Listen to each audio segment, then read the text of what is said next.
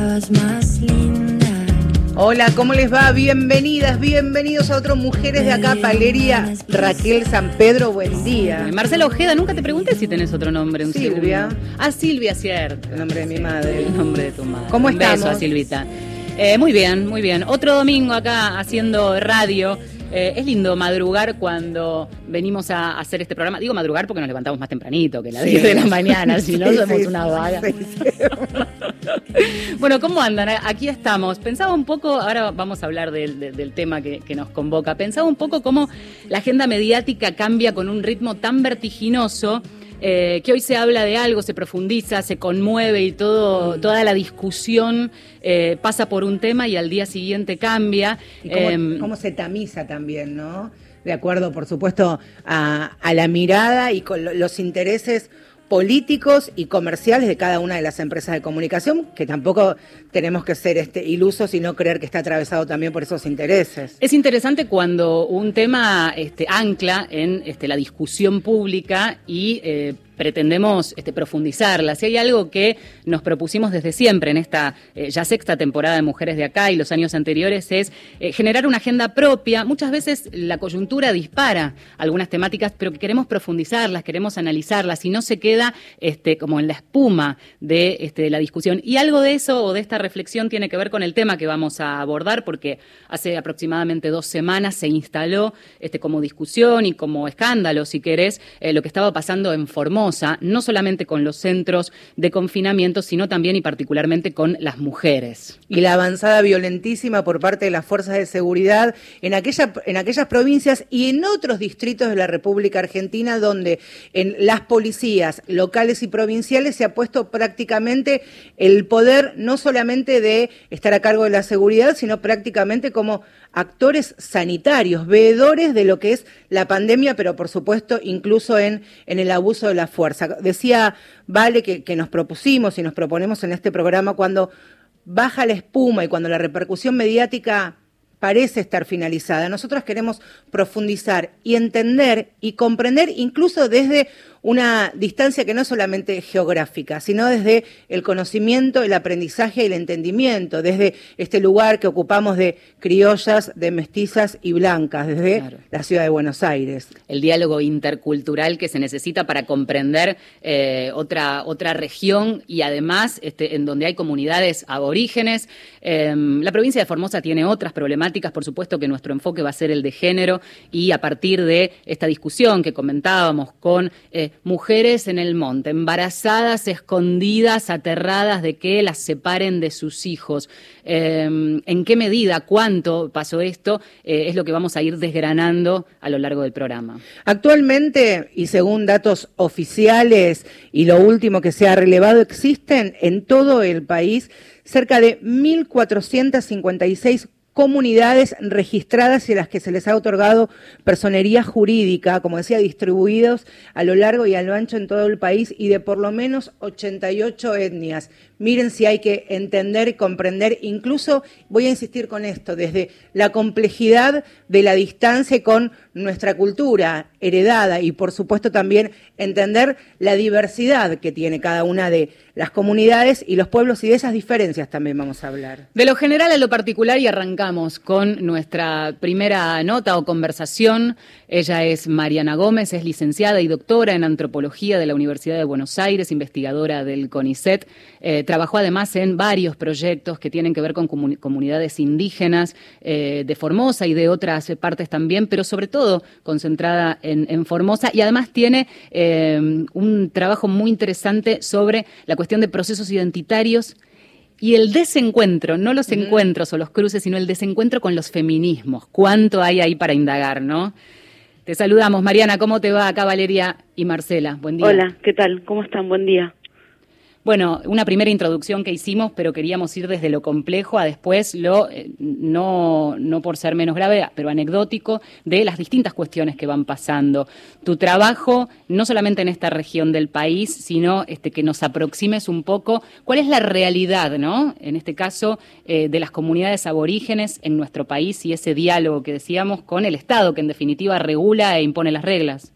Sí, eh, bueno, mira, yo trabajé, mm, le comentaba a Gustavo, yo trabajé en Formosa hace bastantes años atrás, no trabajo más, ya hace años, pero sí eh, me vinculé con mujeres de comunidades rurales, mujeres com o tobas, entre los años 2002 y 2007, y después volví entre los años 2011 y 2013 para trabajar en un pequeño proyecto que hicimos con unas colegas de, antropología de la UBA, con algunos músicos y docentes com, también de origen com. Entonces, esas fueron como mis experiencias de trabajo con comunidades ahí en la provincia. Em, y básicamente eh, después o durante, mientras hice estas, estas, eh, mientras trabajé en estos proyectos, fui haciendo mi, investigación doctoral que se focalizó en los cambios en la construcción cultural del género entre las mujeres y también los cambios en la vida de las mujeres con eh, a partir del proceso de conversión socioreligiosa, porque toda la zona de, del este, del Chaco salteño, del este de Salta, del oeste de Formosa, fue una zona donde tuvieron mucha presencia las misiones anglicanas, eh, te hablo de la década de 1930-1940, y los anglicanos, digamos que en esa zona fueron como los agentes que eh, intervinieron para que esta población indígena se vaya, digamos, de alguna manera asimilando. Fue un proceso de colonización, de conversión sociocultural y de colonización eh, cultural también, ¿no?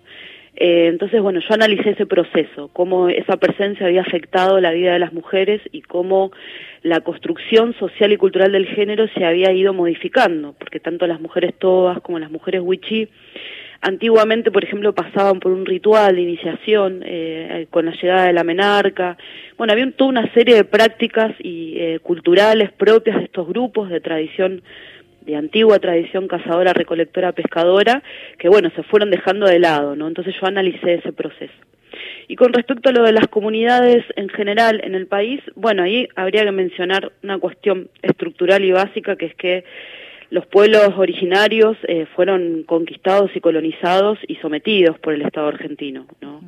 Y en ese proceso de sometimiento hubo prácticas estatales de carácter genocida, que es un poco lo que se está discutiendo, lo que viene en un punto, digamos, de, la discusión entre pueblos indígenas y Estado muy importante que viene planteando, eh, vienen planteando las comunidades del pueblo mapuche. Eh, y también se viene discutiendo en la provincia del Chaco. En Chaco, desde el, 2017 en adelante, referentes indígenas, eh, Tobas y Huichí, vienen llevando adelante un seminario de reflexión sobre genocidio indígena, con apoyo también de ciertos sectores de, del Estado, ¿no? Y otro tipo de actores que acompañan, digamos, los reclamos. Pero lo que te quiero decir es que la situación de las comunidades rurales, por ejemplo, de las comunidades rurales y periurbanas indígenas, es una de pobreza estructural, ¿no? Los indígenas forman parte, son un sector de, de la clase trabajadora que han sido muy despojados territorialmente y culturalmente. Esta situación de, pobreza y de indigencia que se observa hoy, que se ve hoy, es un poco un resultado histórico de un, un proceso de larga data, que empieza a fines del siglo XIX. Entonces, eso por un lado, para decirte, bueno, estructuralmente la situación es de pobreza estructural, ¿por qué? Eh, después sí es, cierto esto que mencionaban ustedes, que hay mucha, hay mucha variabilidad y hay mucha variedad, ¿no? El movimiento indígena o los pueblos indígenas no son uno, sino que son muchos, hay mucha diversidad entre las comunidades, no es lo mismo o no están pasando por las mismas problemáticas las comunidades del sur que las del NOA y las del NEA en cada región del país hay problemáticas particulares, ¿sí? Y esto, bueno, se ve y se observa y se discute eh, entre quienes eh, venimos haciendo investigación, ¿no? Sobre la historia de estos pueblos.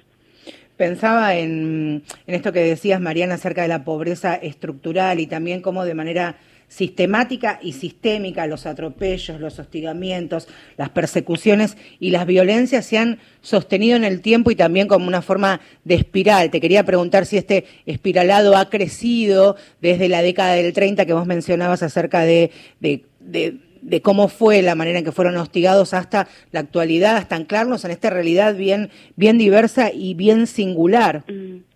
Mira, eso depende, depende de cómo se dio el, el proceso de, de, conquista y de sometimiento en cada, en cada zona de cada región del país. Lo que te puedo decir es que en el oeste de Formosa, la última campaña militar para, eh, digamos, someter a los guerreros huichis y tobas que todavía estaban peleando por su autonomía territorial y cultural fue en 1917. O sea que son más o menos 100 años, un poco más de 100 años atrás.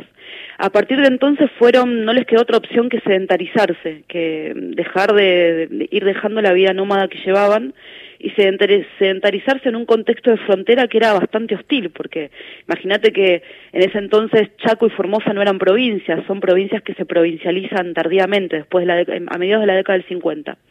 Entonces, durante todas las primeras décadas del siglo XX, eh, la presencia estatal nacional en estas zonas de frontera era muy débil y por ahí una podía encontrar algún puesto de policía, había población criolla, los pobladores criollos que también eran bastante pobres, venían, digamos, eh, asentándose en toda esta zona desde el este de, Salta y los misioneros anglicanos empiezan a armar la, eh, sus primeras misiones en 1917-1918.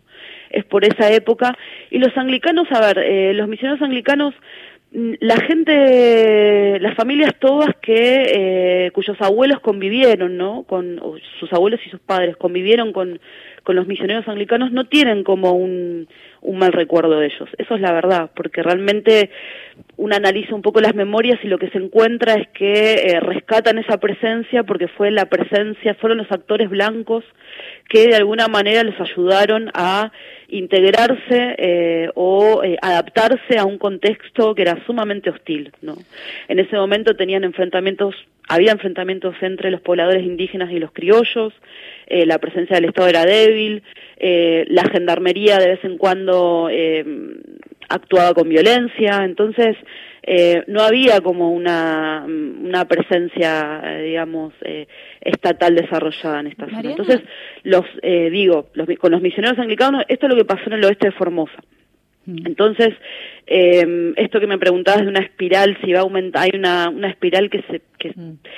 Sí, a ver, las violencias se, se fueron, a ver, en el contexto actual y en los últimos 20 años las violencias se fueron recrudeciendo porque muchos de estos territorios, de estas comunidades, viven en territorios cuyos recursos empezaron a ser valorados por el capital neoextractivista. Entonces muchas comunidades empiezan a ser digamos, de alguna manera amenazadas por nuevos proyectos económicos de carácter extractivista o neoextractivista, eh, que, bueno, amenazan, digamos, la, la, la, salud socioambiental de la gente que vive en esas tierras. Muchas veces la tenencia de la tierra no es una, no, no está reconocida por el Estado.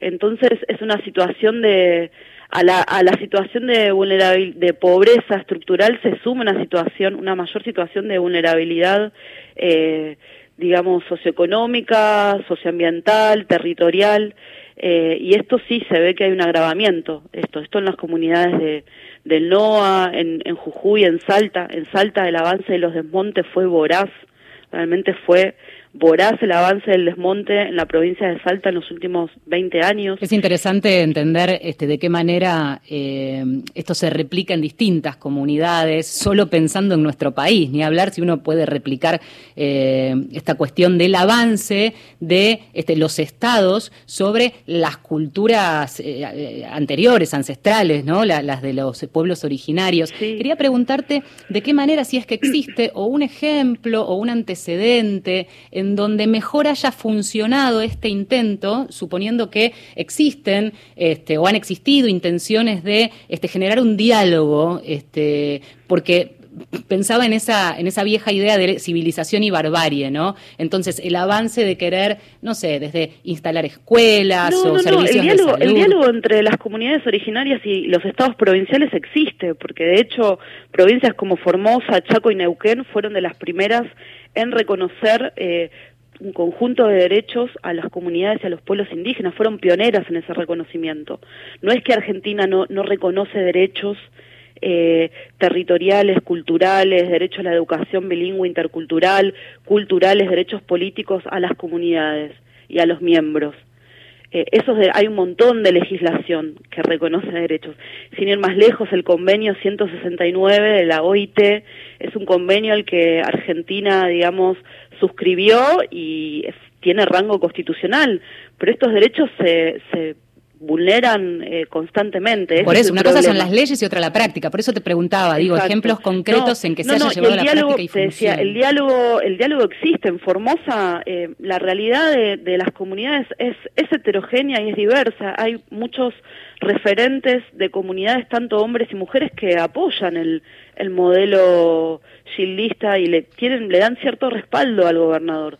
Y también hay referentes y caciques que no. Entonces, ese es un ejemplo y es algo que vimos quienes trabajamos allá, quienes no y quienes, digamos, son referentes de comunidades que de alguna manera eh, se salen de, de los límites establecidos para protestar o negociar con el gobierno y son eh, luego perseguidos, criminalizados, y esta es una situación que también se repite en provincias del sur, ¿no? Del, de Neuquén, Río Negro, Chubut, en Salta, la criminalización de, de los referentes y la persecución de, de los referentes indígenas es es una realidad eh, acá en Argentina. Pensaba, no, no por ahí a la altura, digamos a la altura, eh, no, no por ahí al, al mismo nivel que en otros países eh, de, Latinoamérica, pero esto sucede. Pensaba cómo se zanja la mirada y, para ir también, por ejemplo, vos mencionabas en el sur, este, la comunidad mapuche, esta cuestión de las tierras ancestrales propias no reconocidas por los gobiernos este, y de qué manera se,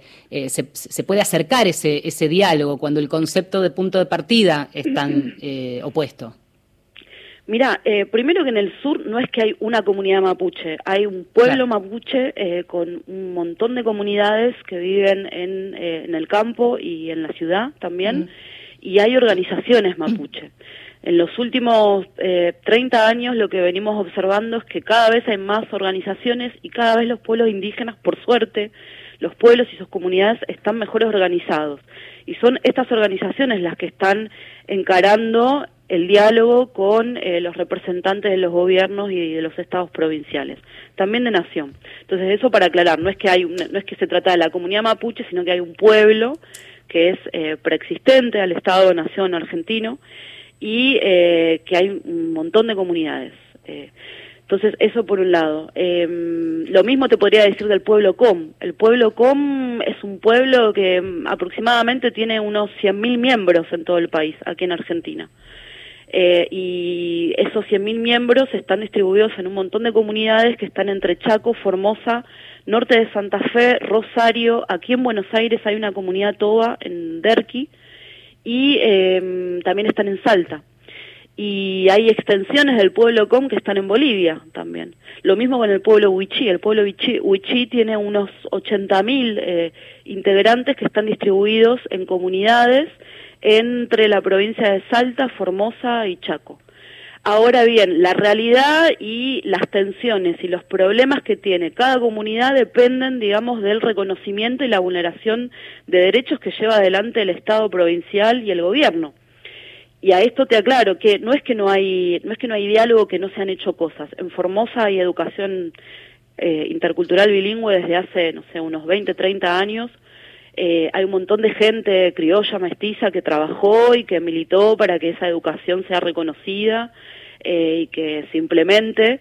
Eh, hay acceso al sistema de salud, hay un sistema de salud público que tiene bastante alcance en las comunidades. El problema es la falta de diálogo o estas situaciones que terminan en violencia, ¿no? Como en violentando derechos de las mujeres, más que nada por una falta de información o porque por ahí no se informa bien y después sí abusos, digamos, de, también la, de la, policía, ¿no? Y también la potestad, Mariana, que, que, cada uno de, que cada una de las provincias delega o pone sobre las espaldas de las fuerzas de seguridad de cada uno de los distritos y la manera intempestiva en que con los recursos que tienen en este contexto de pandemia también actuaron como vedores y de manera violentísima. Quería hacer... Eh, Exacto, ese es un problema, eso es lo que están denunciando, bueno, las personas que que estuvieron siguiendo varios relatos. Hay una nota de una periodista formoseña que la verdad que la recomiendo, fue publicada en este sitio, la ATFEM. Daniela Carrizo. Daniela Carrizo, una excelente nota porque me parece que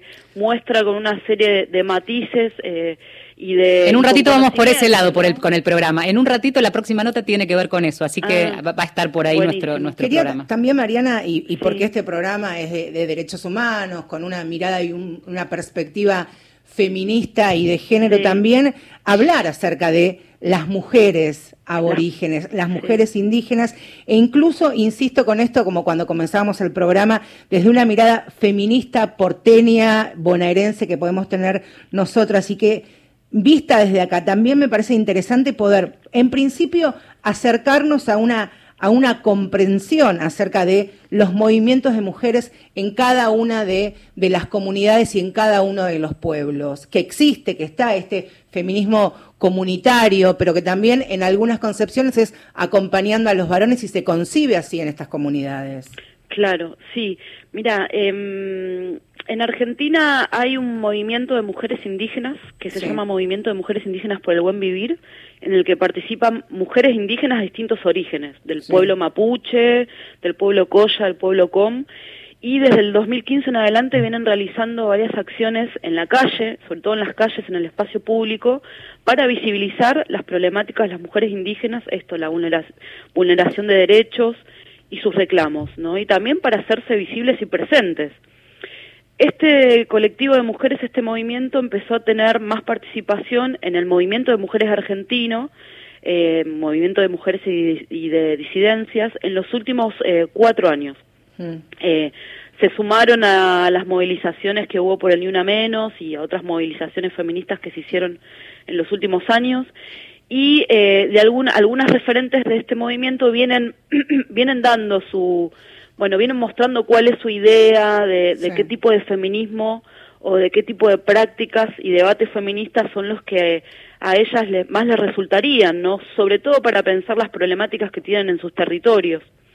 Esto es un poco lo que pasa con este colectivo, con este movimiento de mujeres indígenas por el buen vivir. Después en otras provincias es cierto que empiezan a aparecer mujeres que tienen roles de, de referentes, son referentes en algunas comunidades, como en Salta, que eh, se empiezan a acercar, ¿no? Y se empiezan a dar estos acercamientos con los debates y luchas feministas. Pero no es el caso, no es tanto el caso en provincias como Formosa y Chaco, mm. porque son provincias en donde eh, las iglesias evangélicas tienen mucha presencia en todas las comunidades. Mira. Y las mujeres indígenas, por lo menos las mujeres indígenas que yo conocí, mujeres tobas y huichís, se reconocen como evangélicas.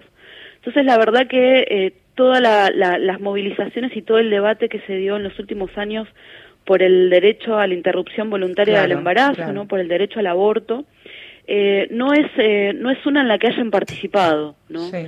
Eh, yo lo que pude ver por ahí en algunos posteos era, bueno, contrariamente era un discurso antiderechos, ¿no? Un discurso muy, muy en, en sintonía con el discurso de, de las iglesias. Claro.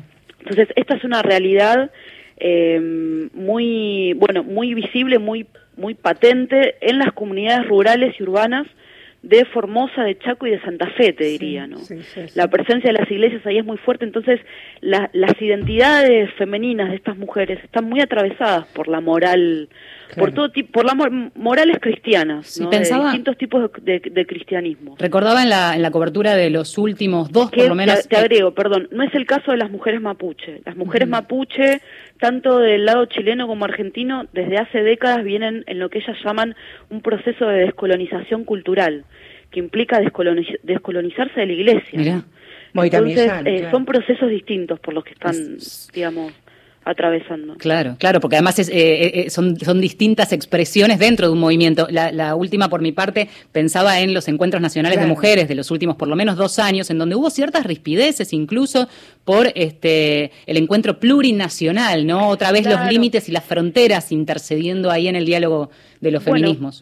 Es que el cambio, el cambio de nombre del Encuentro Nacional de Mujeres a Encuentro Plurinacional fue una campaña promovida por este movimiento sí. de mujeres indígenas por el buen vivir, ¿no? Y por sus referentes, que lo que hizo justamente fue, bueno, lo lograron y fue una campaña que realmente se transversalizó y que logró instalar esa discusión, ¿no? En el movimiento de mujeres y disidencias. Bueno, ¿qué lugar tienen las mujeres originarias en este país? ¿Qué grado de visibilidad? Hasta dónde hasta dónde están presentes, hasta dónde hay lugares para que ellas realmente puedan mostrar cuáles son las problemáticas estructurales, ¿no? que viven las mujeres en las distintas comunidades. Bueno, esa discusión lograron darla con bastante esfuerzo de, bueno, de organización, de, de activismo, ¿no? de diálogos, de debates, de discusiones.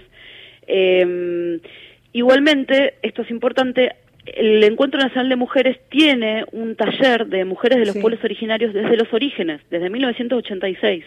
Hay un taller donde se juntan, llegan mujeres referentes y miembros de distintas comunidades a debatir sus problemáticas, que durante muchos años, eh, hasta que pasó esto, hasta que hubo esta intervención de parte del movimiento de mujeres indígenas por el buen vivir, durante muchos años estas mujeres no solían debatir las mismas problemáticas eh, de la agenda feminista o de eh, la agenda del movimiento de mujeres.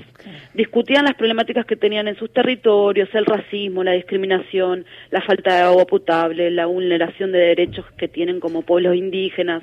Como que siempre, esto es una, una característica bastante transversal, es que las mujeres de origen indígena, las mujeres indígenas suelen eh, debatir tensionando los derechos colectivos y los derechos individuales que tienen.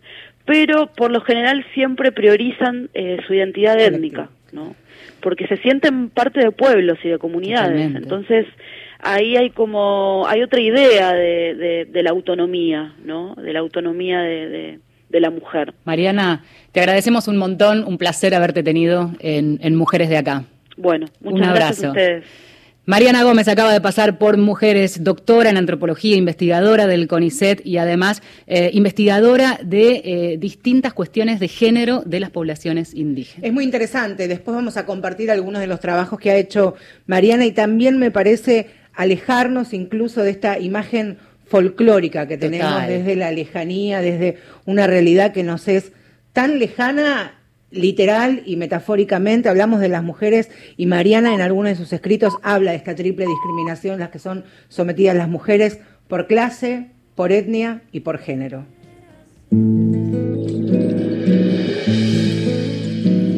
Paula Ferré y Teresa Parodi nos cantan Mujer Originaria.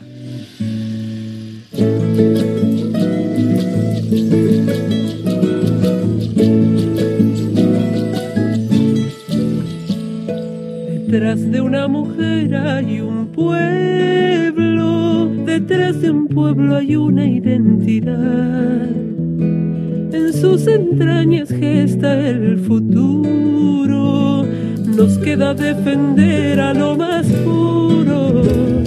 Resistiendo hace más de cinco siglos los ataques del colonizador poniendo como escudo sus sentidos, su fuerza, su latido y su valor. Vive, guaraníes, libres, mapuches y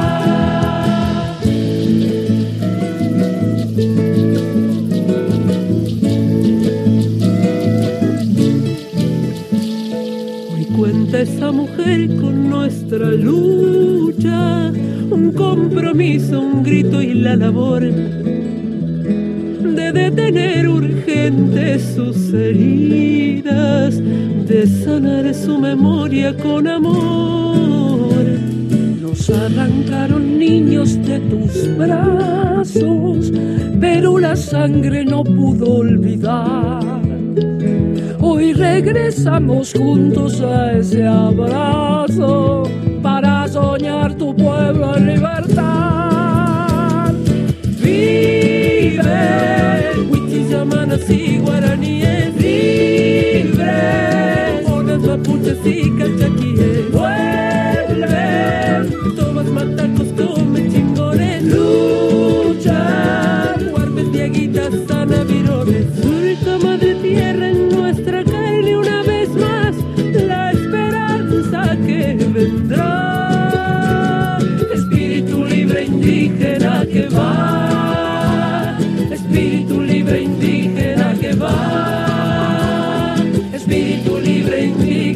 Marcela. Ojeda y Valeria San Pedro están en Nacional, la radio pública. lo que llega. Estación Piazzola. Víctor Hugo. Ya estamos vacunando contra el COVID-19.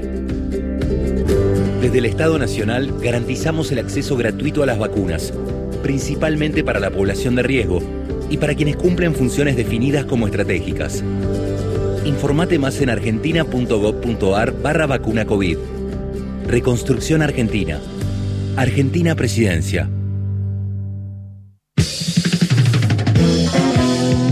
Todos estaban esperando que el 2021 ya se terminara todo, como si las noticias alcanzaran para terminar con la pandemia. Bueno, no sucedió así, pero quizás funcione como una especie de año espejo. Mundo Disperso, Pedro Saborido, Daniel Míguez, Rodolfo García. Un año donde lo arrancamos con pandemia y quizás lo terminemos sin ella. Esperemos que sea así, nos estamos acostumbrando a nuevas formas y algunas quedarán, no sé cuáles. Domingo a las 12. Domingos. De 10 a 11. Mujeres de acá. Con Marcela Ojeda y Valeria San Pedro.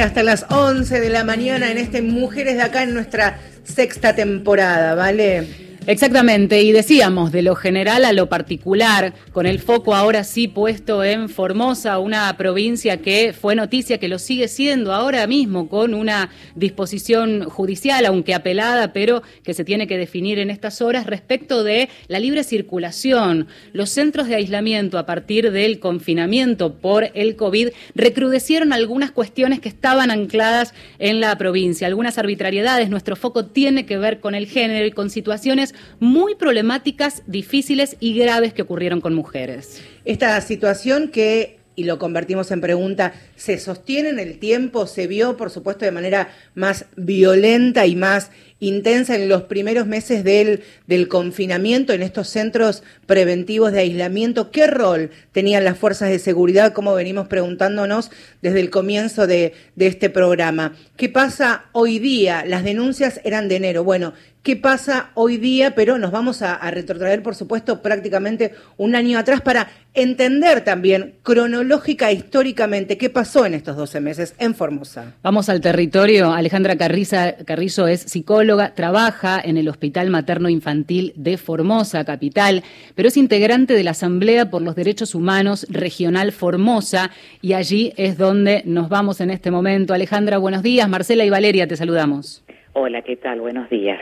Bueno, un gusto tenerte. Queremos meter la lupa allí donde eh, hubo una serie de situaciones que de hecho les llamaron a ustedes la atención, hicieron que este, la Asamblea también diera intervención, eh, hiciera sus propios reclamos. ¿Por qué no nos describís las situaciones que ustedes tuvieron conocimiento que ocurrieron eh, con respecto a mujeres embarazadas o mujeres separadas de los hijos? Sí, eh, a ver, yo venía escuchando un poco el programa. Yo creo que la situación de pandemia nos interpela de muchas maneras y una tiene que ver con el lugar que yo le otorgo al otro en mi vida y en particular desde el punto de vista estatal el lugar que el Estado le da a la otredad y en este caso todo lo que tiene que ver con la interculturalidad. Nosotros desde el inicio de la pandemia recibimos como asamblea una serie de denuncias que daban cuenta de enormes arbitrariedades sobre la forma en que se implementaban las medidas del ASPO. Estas medidas se implementaron de, medida, de manera muy diferente según se tratara de la ciudad o de la ruralidad y en la ruralidad variaban también de manera, digamos, muy, digamos, muy, muy clara según se tratara de criollos o indígenas de la zona.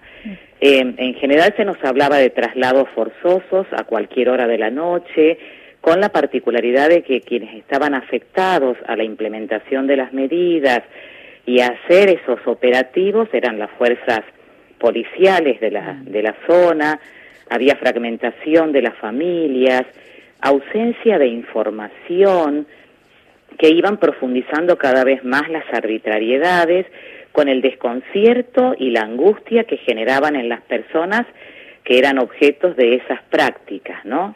Eh, la desinformación, la arbitrariedad, eh, la violentación y un trato que además está asentado en, en prácticas que vienen de un racismo estructural que nos eh, atraviesa como, como nación y nos atraviesa a, a los que habitamos las distintas instituciones, ¿no? ya sea en salud, como en educación y en justicia. Así que sí, en general eh, hubo, a ver, eh, no sé si te estoy respondiendo a la Sí, pregunta, porque creo que vos, vos me empezaste más con el tema de, de embarazadas. No, no, En- de to- me parece sí. que de todo es interesante lo que estás contando y puntualmente, eh, como, como no queremos entrar en desgranar este, un informe que no fue el nuestro, sino hacer nuestra propia crónica de lo que pasó, eh, que nos cuentes cuáles fueron las situaciones que ustedes, este, de las que ustedes tuvieron eh, conocimiento para tomar dimensión del asunto. En relación al tema de, mujeres embarazadas y de todo lo que tuviera que ver con situaciones que bordean la violencia obstétrica, eh, a ver, hubo, hubo muchas situaciones que tienen que ver con el contexto de la pandemia. Ahí me parece importante separar lo que es eh, estructural, que viene de prácticas que ya se vienen dando, y la coyuntura que desató la situación de pandemia. Hubo mujeres que fueron separadas de sus bebés, sí, fueron separadas de su bebé. Esto se dio en qué contexto.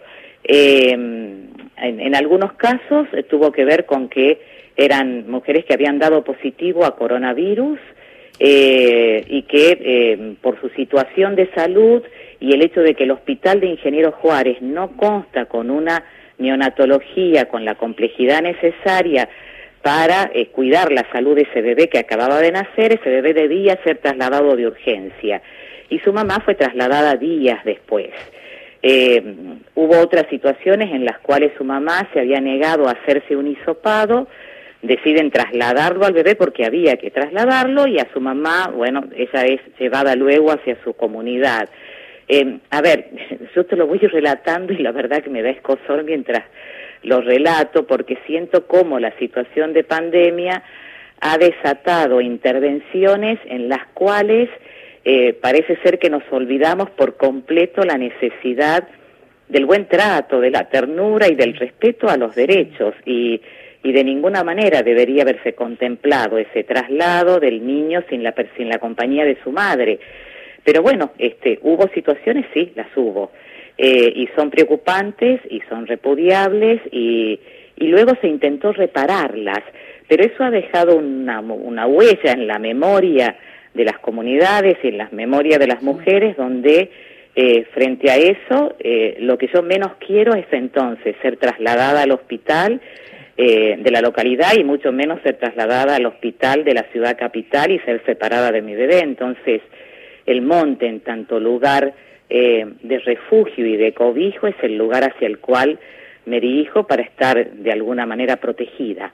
¿sí? Alejandra, y, ¿y de qué manera eso hizo, hizo mecha, dejó una marca en, de- dentro de las familias y de las mujeres principalmente, que seguramente muchas necesitan el acompañamiento médico, principalmente aquellas que estén eh, en gestación, embarazadas?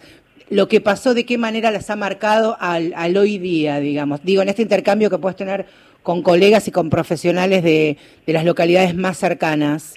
Eso produce un quiebre enorme en la confianza que eh, debería existir entre el sistema de salud, eh, los agentes del sistema de salud y, y los usuarios del sistema.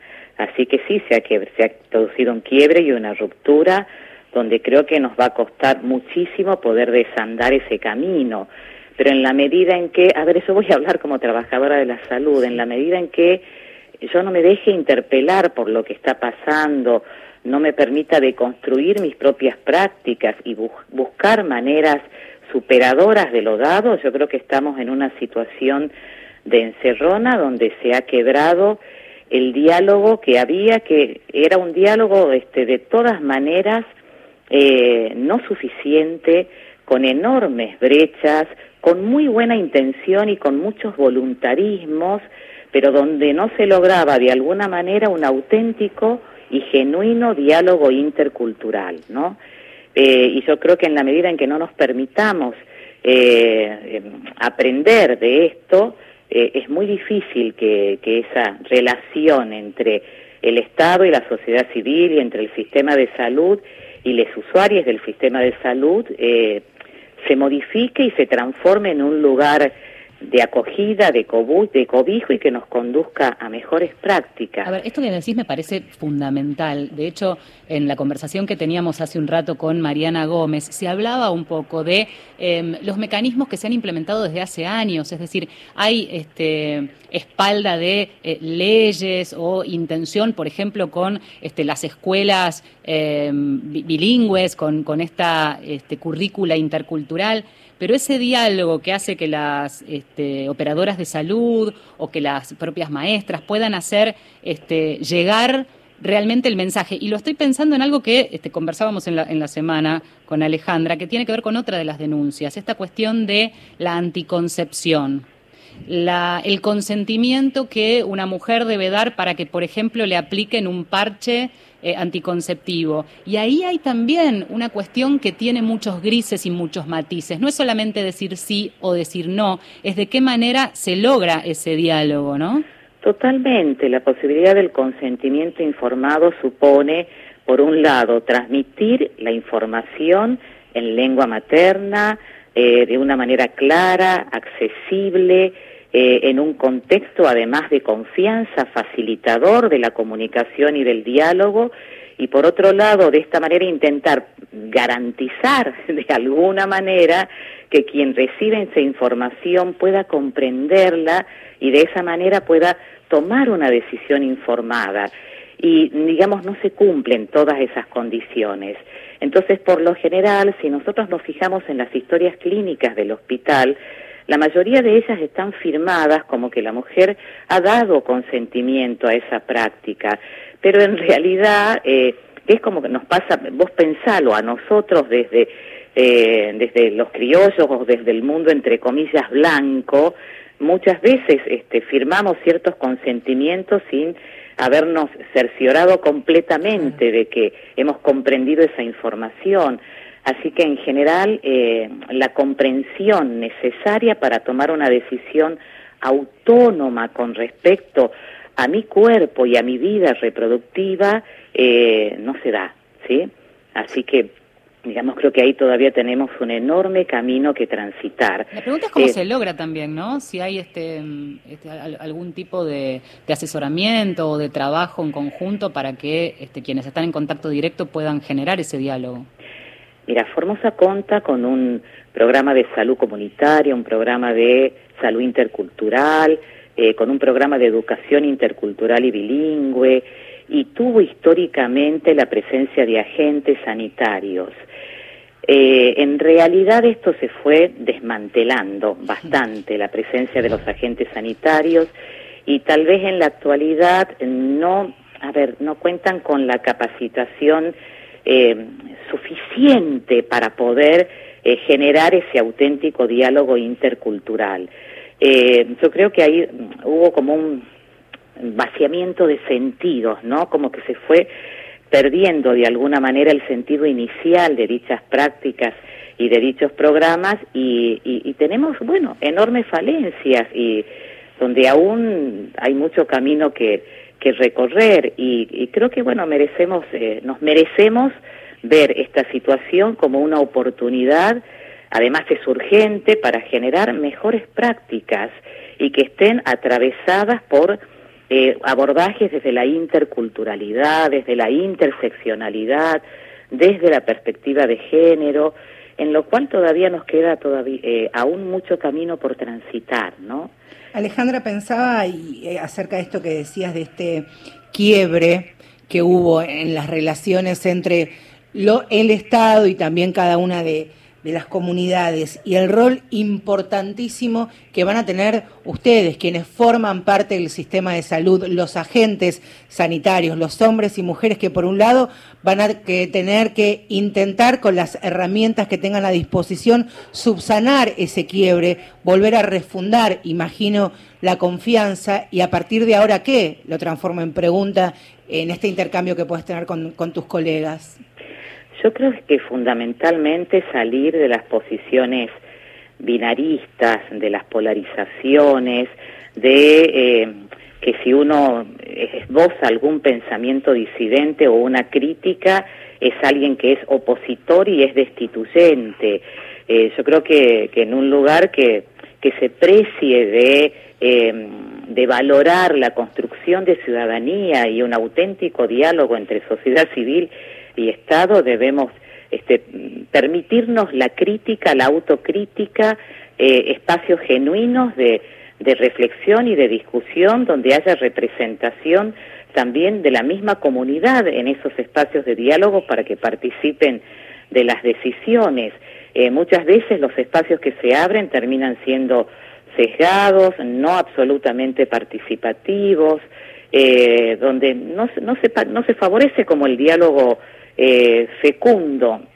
No, no sé si soy clara, pero muchas veces el pensamiento en disidencia o las críticas son vistas como destituyentes y en realidad eso obtura eh, y, y, acalla cualquier posibilidad de voces que interpelen eh, a un pensamiento hegemónico. Y si no nos permitimos esto, eh, la verdad que uno lo ve al panorama como muy muy difícil. ¿no? Tener una mirada crítica también. A propósito de esto, quería preguntarte, Alejandra, desde el, la APDH, desde la Asamblea Permanente por los Derechos Humanos, la Regional Formosa, se hicieron denuncias o presentaciones. ¿Cuál es el curso que se le da, no sé, la formalidad y el, y, y el, el trato que tienen o la llegada que tienen al gobierno a partir de esto mismo que decías, ¿no? Eh, si hubo ahí un efecto a partir de eh, las denuncias que ustedes recogieron y plantearon.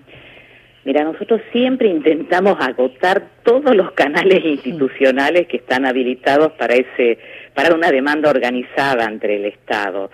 La verdad que hasta ahora este, las respuestas no fueron su suficientes y en una gran cantidad de notas que hemos presentado no hemos recibido respuestas.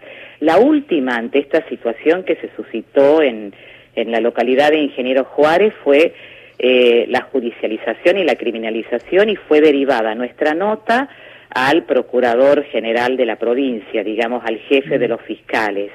Eh, de todas maneras nos, nos llamaron y nos llamaron, digamos, como para dialogar, pero nuestra propuesta había sido eh, en, en, realidad hecha ante la subsecretaria de Derechos Humanos, que sentimos que es quien tiene las herramientas para intervenir en situaciones en las cuales se está poniendo eh, se está haciendo visible prácticas estatales que terminan siendo violatorias de los derechos de las personas y donde ameritaba una intervención eh, urgente eh, que, que, implemente medidas de, de protección y que, y que atenúe estas situaciones.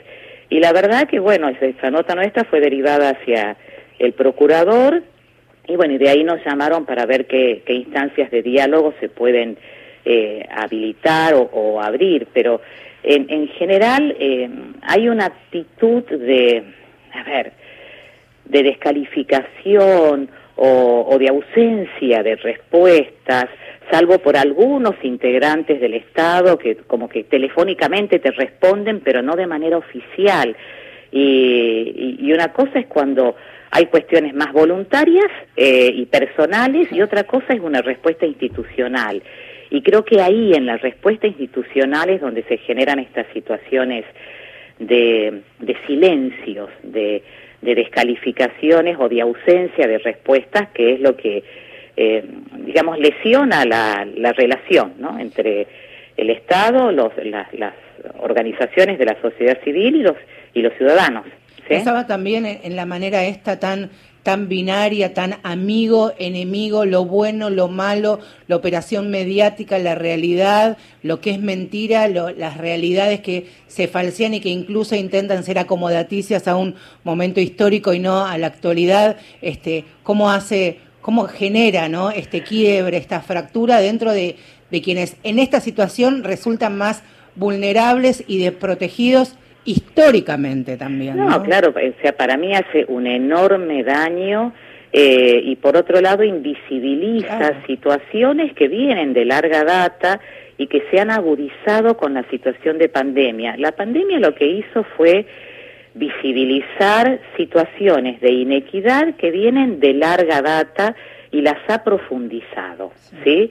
Y, y lamentablemente esta lectura eh, binaria de una realidad y esto que, que se convierte en una especie de combate entre, eh, entre hegemonías termina como siempre desdibujando eh, una realidad que históricamente pide, a gritos ser visibilizada y pide eh, que se cumplan sus derechos, ¿no? A una vida más digna, eh, con un acceso a una atención de salud de calidad, ¿no? Eh, y yo creo que eso todavía nos falta mucho trecho por, por andar, ¿no? Entre, entre el derecho y los hechos hay un enorme trecho y creo que ahí tenemos que todavía mucho por hacer, ¿no?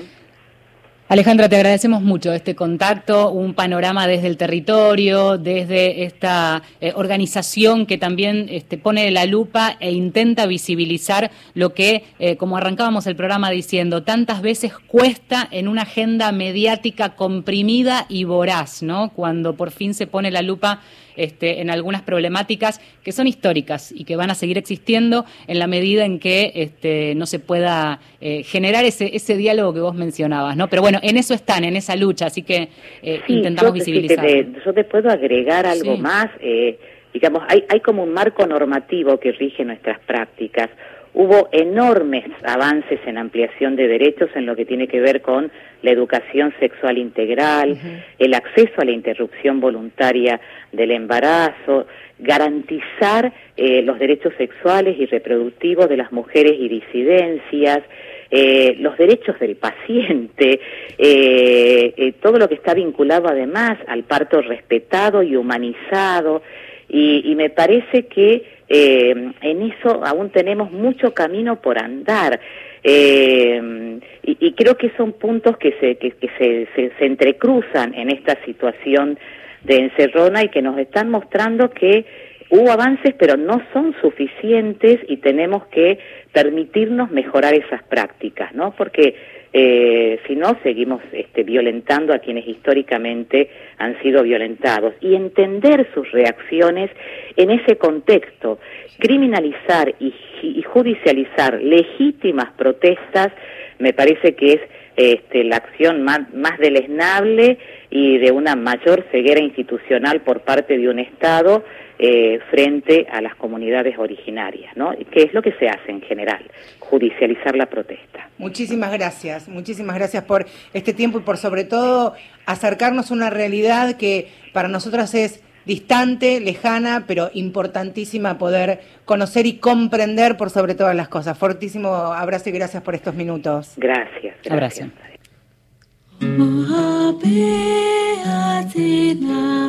Mientras conversamos algunas cuestiones, este, escuchamos esta canción cantada por una joven Wichi de Formosa en un disco compacto que, que estuve escuchando esta semana, Wichi Tenkai.